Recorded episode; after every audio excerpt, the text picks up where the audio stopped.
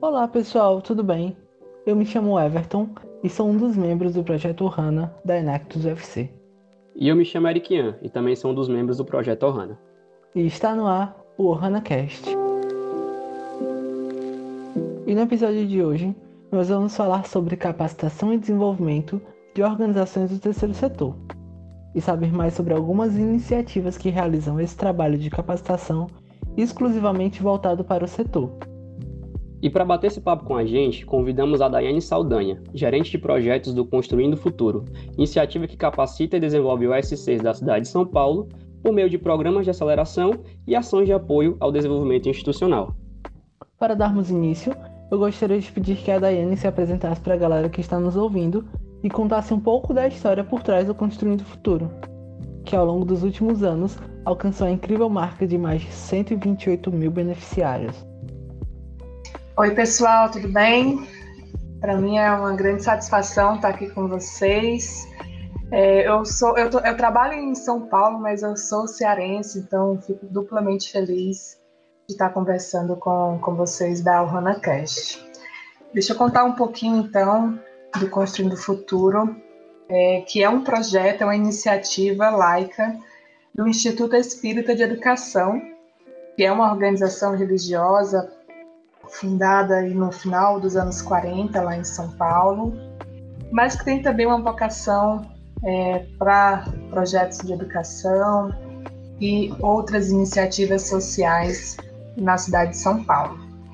O Construindo o Futuro, por sua vez, ele tem pouco mais de três anos, foi idealizado é, durante, durante os anos 2000, mas só lá em 2017 é, a Comissão de Infância e Juventude do, do IEE, que é a sigla do Instituto Espírita de Educação, é, decidiu criar né, o Construindo o Futuro.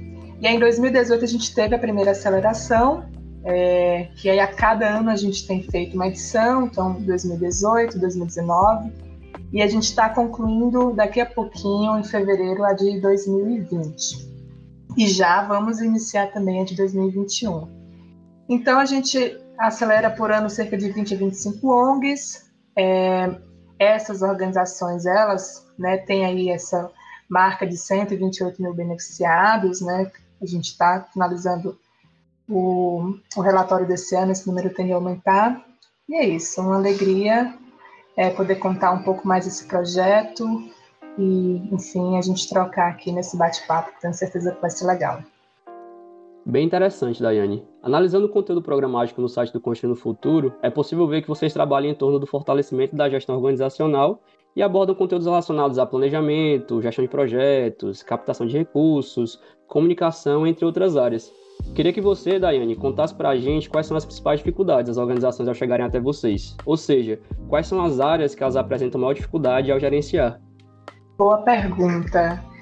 É, como, como a gente deve imaginar, né, assim, uma grande dor é a questão dos recursos, é, ou falta recursos, ou não há um planejamento feito, né, não, não se sabe como vai buscar os recursos que, que estão em falta. Então, essa é uma grande dor. Ainda mais com a pandemia, essa dor ela foi agravada. Né, então, é, não posso deixar de começar é, a falar sem destacar isso. No entanto, há outras dores. Gestão de projetos sociais também é, é citada pelos gestores que participam do Construindo o Futuro como, como um grande desafio dentro da organização. Ora porque não tem o conhecimento de gerenciamento, ora porque não tem equipe dedicada para isso, né?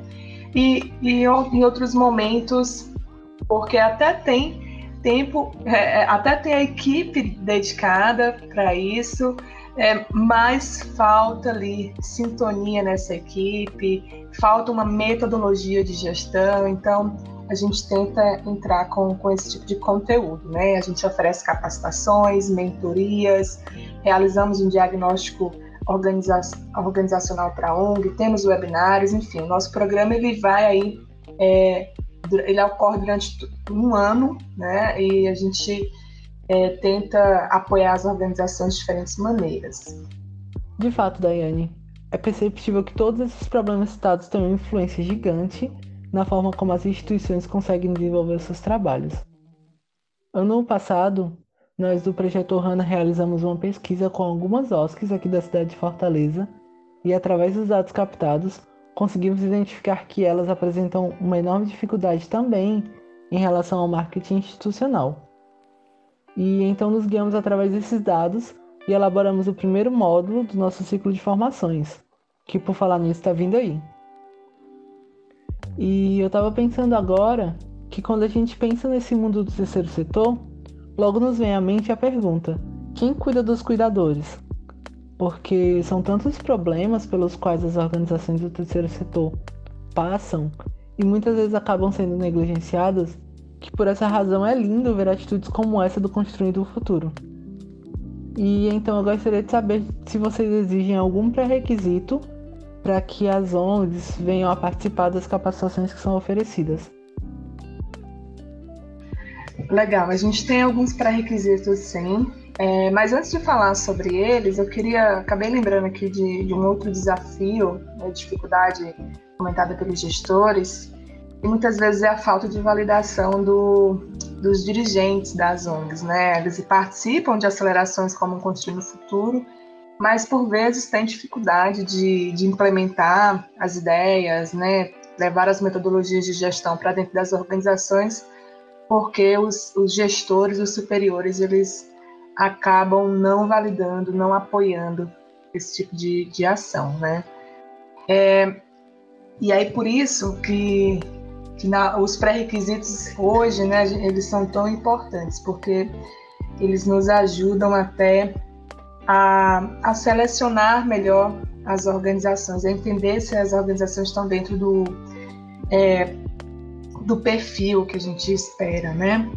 Então, como nós estamos na Grande São Paulo, nosso público, nossa prioridade são ONGs que estão na região metropolitana de São Paulo, que atuam com, especialmente com projetos para crianças, adolescentes e os jovens, com um recorte ali de, é, de projetos de qualificação profissional, né, educação e qualificação profissional para para esses públicos.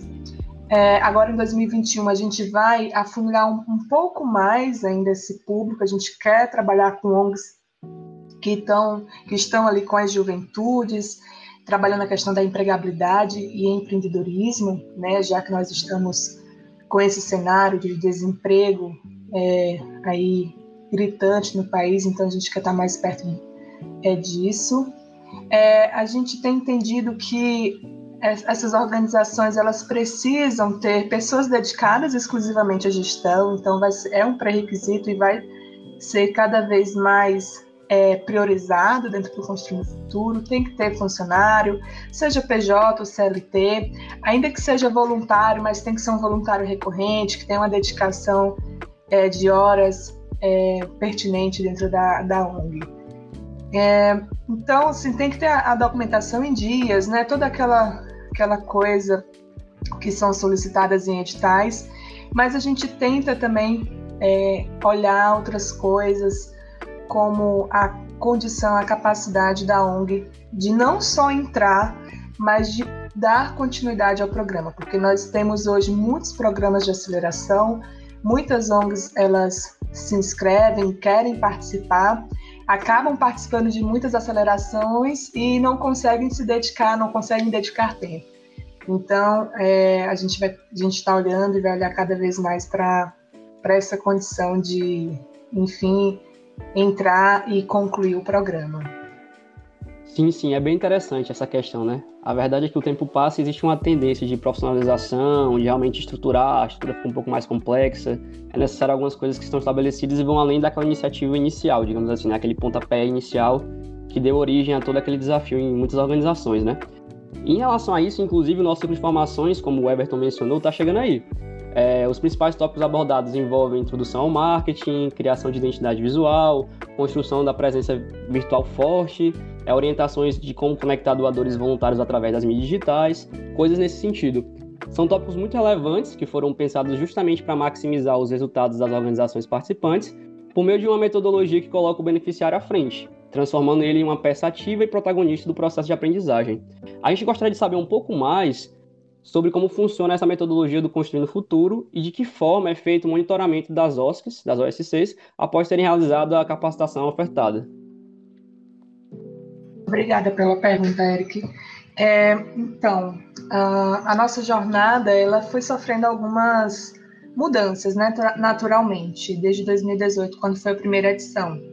A gente teve, é, nos, nos três primeiros anos, uma parceria com uma assessoria né, especializada na, na formação, capacitação de, de ONGs e negócios sociais. A gente conseguiu aprender muita coisa com, com essa assessoria. E o processo ele inicia com o diagnóstico, né? Então a, toda a organização que entra para o Construir no Futuro, ela participa do que a gente chama de diagnóstico inicial. Agora em 2021 esse diagnóstico é, esse monitoramento e avaliação do projeto ele vai ser feito em conjunto com o PROMUSP, que é o Programa de Mudança Social e Participação Política da é, EASH USP. Então a gente vai estar, tá, é, a ONG entra, faz esse diagnóstico inicial, que ali a gente vai ter o retrato de quais são as potencialidades e quais são os, os desafios dessa ONG. A partir disso a gente vai traçar objetivos estratégicos para cada organização.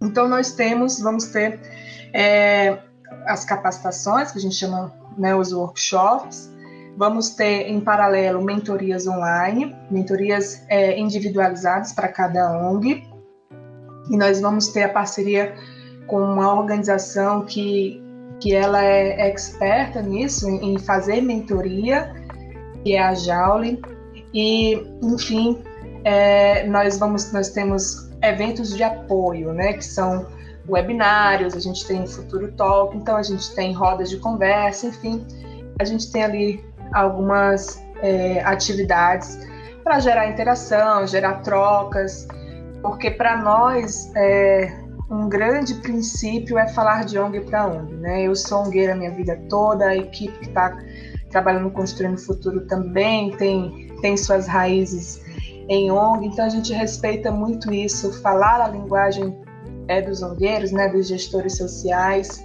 para que a gente não esteja ali propondo coisas fora da realidade. É, então, tem essa primeira, é, vamos dizer, primeira grande etapa das capacitações e mentorias. A gente vai ter um. Eu estou falando já que a gente vai ter, porque a gente está para lançar em 2021. Vai, tem mudanças é, de, do, do ano passado, mas já para deixar o pessoal com um gostinho de quero participar.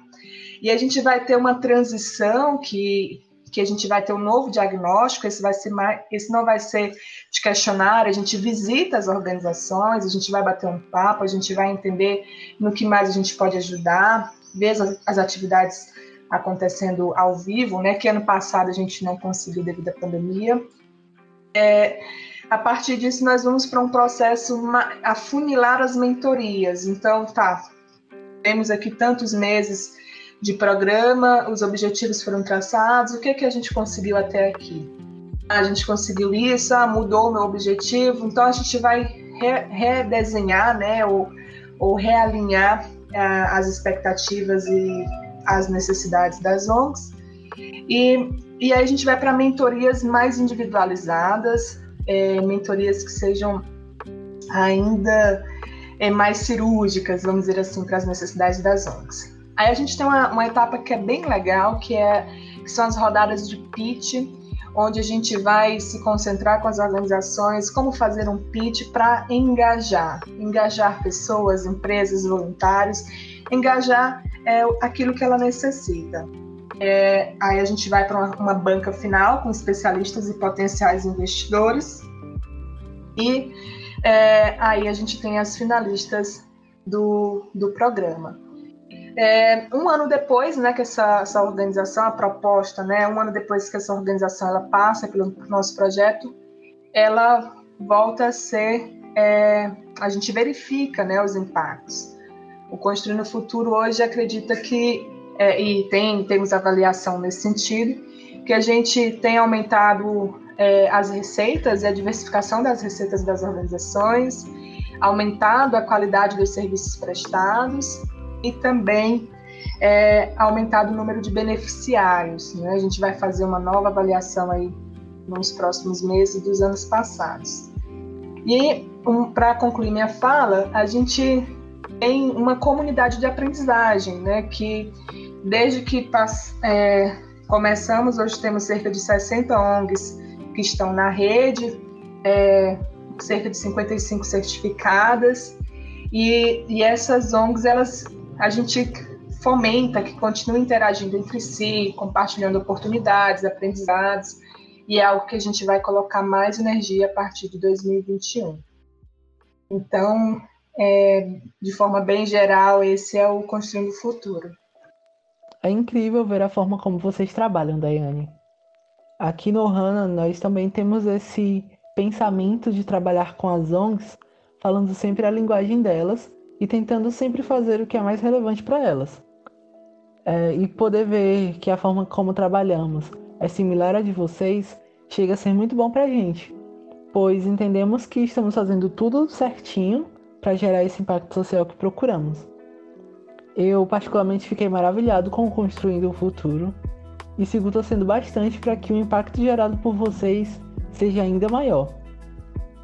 E aí, para finalizar, eu gostaria de agradecer a disponibilidade da Daiane por ter aceitado o nosso convite e dizer que a gente espera que no ano de 2021 mais e mais organizações sejam impactadas direta e indiretamente e que tenham as suas ações maximizadas dentro da sociedade. É, agora a gente abre um espaço para você, Daiane, fazer as suas considerações finais. Bem, gente, eu quero muito agradecer ao Eric, ao Everton, à Brenda, que me fez inicialmente o convite, é, para falar aqui sobre o Construir no Futuro, um projeto que eu tenho aí muito carinho. E eu quero convidar vocês que estão ouvindo é, este episódio, aqui o HanaCast, para visitarem o nosso site nos seguirem nas redes sociais, é, Construindo o Futuro. E que a gente vai estar aí nas próximas semanas lançando um novo edital. É, a gente espera aí receber muitas inscrições, conhecer muitas organizações. E é isso. Para além da nossa aceleração, a gente compartilha conteúdos, a gente tem as parcerias e ficamos à disposição para fazer é, esses contatos, porque é, o mundo ele necessita muito né, que a gente se junte, pessoas boas que estão fazendo coisas legais se juntem, porque é, como a gente diz, construindo o futuro e esse futuro ele tem que ser bom para todo mundo. Bom, obrigada, sucesso para o HanaCast. E pode ter certeza que por aqui também está torcendo muito pela iniciativa de vocês, viu? A gente espera mesmo que o Construindo Futuro possa continuar crescendo bastante. Eu gostaria mesmo de reforçar o agradecimento do Everton. A gente ficou muito feliz de ter batido esse papo, que por sinal foi bastante produtivo, né? Mas antes de concluirmos o episódio, gostaríamos de divulgar uma ONG. Caso você, ouvinte, queira ter uma ONG divulgada aqui, basta acessar o link na bio do nosso Instagram, @ohanaenactus, e preencher um dos formulários que está lá. Com esse episódio, finalizamos a primeira temporada do OhanaCast. Foi um prazer ter todos vocês como ouvintes e um prazer ainda maior ver essa ideia saindo do papel e ganhando forma. A segunda temporada do OhanaCast vem aí com ainda mais conteúdos interessantes e de extrema relevância para o terceiro setor e o público universitário. Não esquece de nos acompanhar nas redes sociais e ter acesso em primeira mão a tudo que a gente compartilha por lá.